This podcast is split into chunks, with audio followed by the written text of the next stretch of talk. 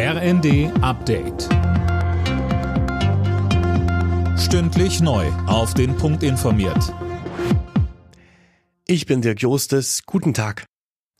Die Ampelkoalition ringt weiter um den Haushalt fürs kommende Jahr. Streit gibt's unter anderem darüber, ob die Schuldenbremse erneut ausgesetzt wird. Finanzminister Lindner hat unterdessen in der Bild angekündigt, dass Beschäftigte nächstes Jahr steuerlich entlastet werden sollen um 15 Milliarden Euro. Mehr als eine Million Kinder in Deutschland leben dauerhaft in Armut. Das hat eine UNICEF-Studie ergeben. Philipp Rösler mit den Einzelheiten. Im Vergleich mit anderen reichen Ländern liegt Deutschland damit im unteren Mittelfeld. Ein weiteres Ergebnis der Studie. Rund 800.000 Kinder leben in Familien, in denen das Geld nicht reicht, um die Wohnung ausreichend zu heizen, genug Lebensmittel oder neue Kleidung und Spielzeug zu kaufen.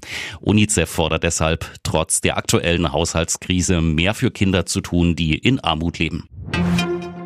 Die Linksfraktion im Bundestag ist nach 18 Jahren Geschichte. Um Mitternacht ist die beschlossene Selbstauflösung in Kraft getreten. Jana Klonikowski. Mitte November hatte die Linksfraktion beschlossen, sich aufzulösen. Hintergrund ist der Parteiaustritt von Sarah Wagenknecht und neun weiteren Abgeordneten. Ohne sie hat die Linke nicht genug Sitze im Bundestag, um eine Fraktion zu bilden. Die übrig gebliebenen Linken und die Abgeordneten um Sarah Wagenknecht wollen jetzt jeweils als sogenannte Gruppen im Bundestag weitermachen. Gruppen haben weniger parlamentarische Rechte als Fraktionen und bekommen auch weniger Geld vom Staat.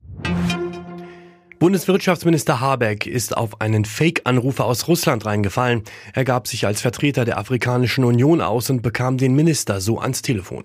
Vertrauliche Informationen waren laut Ministerium aber nicht Teil des Gesprächs. Im DFB-Pokal stehen am Abend die nächsten Achtelfinals an. Dabei trifft Bayern Bezwinger 1. FC Saarbrücken zu Hause auf Eintracht Frankfurt. Außerdem spielen Stuttgart gegen Dortmund, Leverkusen gegen Paderborn und Hertha BSC gegen den Hamburger SV. Alle Nachrichten auf rnd.de